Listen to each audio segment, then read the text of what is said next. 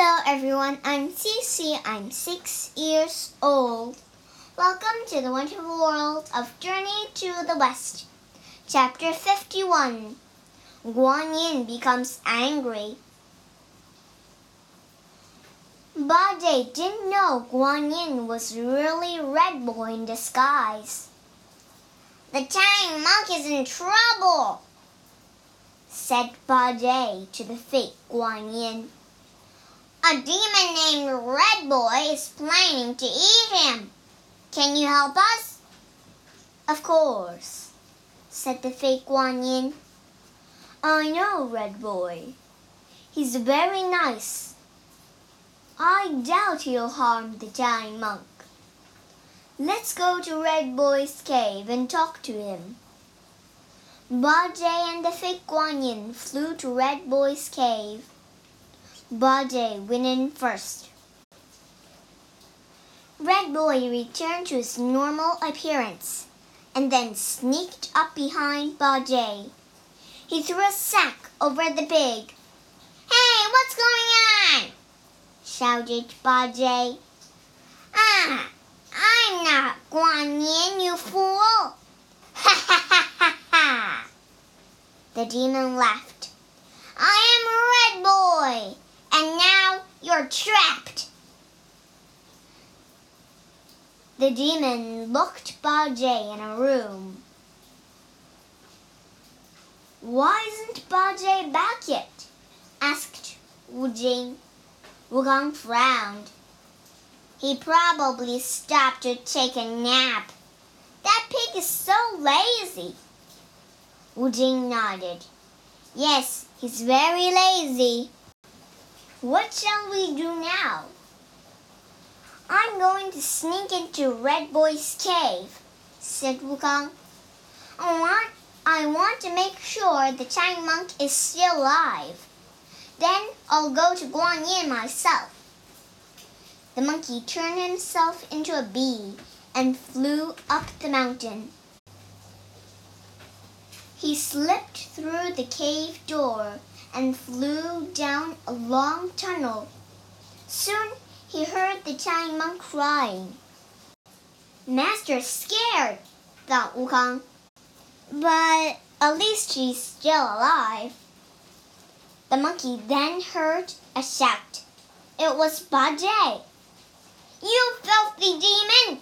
How dare you make yourself look like Guan Yin and fool me! Aha! thought Wukong.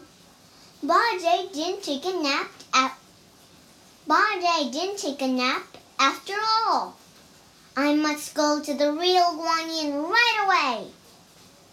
The monkey flew out of the cave and told Wu Jing what he just learned. Then he jumped onto a cloud and headed south. He found Guan Yin in her pagoda. Wukong, why are you here? asked Guan Yin. We have a problem, Bodhisattva, said the monkey. The Tang monk was captured by a demon named Red Boy. The demon makes magic fire that water that water can't put out. Bajie was on his way here to ask you to ask for your help. But the demon made himself look like you and tricked the pig. Guan Yin's face burned with anger. How dare the demon make himself look like me? The Bodhisattva grabbed a vase and stomped outside. She threw the vase down into the ocean, where it sank behind the waves. Wukong gasped.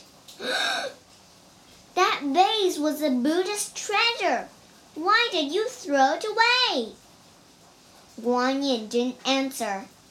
A minute later, the water rumbled. The vase appeared. It was atop the shell of a giant turtle. The turtle came on the the turtle The turtle came onto the shore and bowed its head. Go down and get the vase, Wukong, said Guan Yin. The monkey ran down the mountain and tried to pick up the vase. Wukong grunted and used all of his strength. But no matter how hard he tried, he couldn't lift the vase at all. Bodhisattva! he cried. I don't understand. It's just a small vase, but I can't lift it. Guan Yin came down the mountain. That vase just traveled around the world, through all the oceans and rivers. It now holds an entire ocean's worth of water, magic water. The water will put out Red Boy's fire. Guan Yin picked up the vase with one hand. She held up her other, she held up her other hand, and several and several and several swords appeared. She waved them, and they turned into a large lotus platform. I have what I need now, said Guan Yin. Let's go. 在注释里，我们学两个单词。第一个单词 appearance，a p p e a r a n c e，appearance，外观、路面、出现。第二个单词 lotus，l o t u s，lotus，莲花。荷花。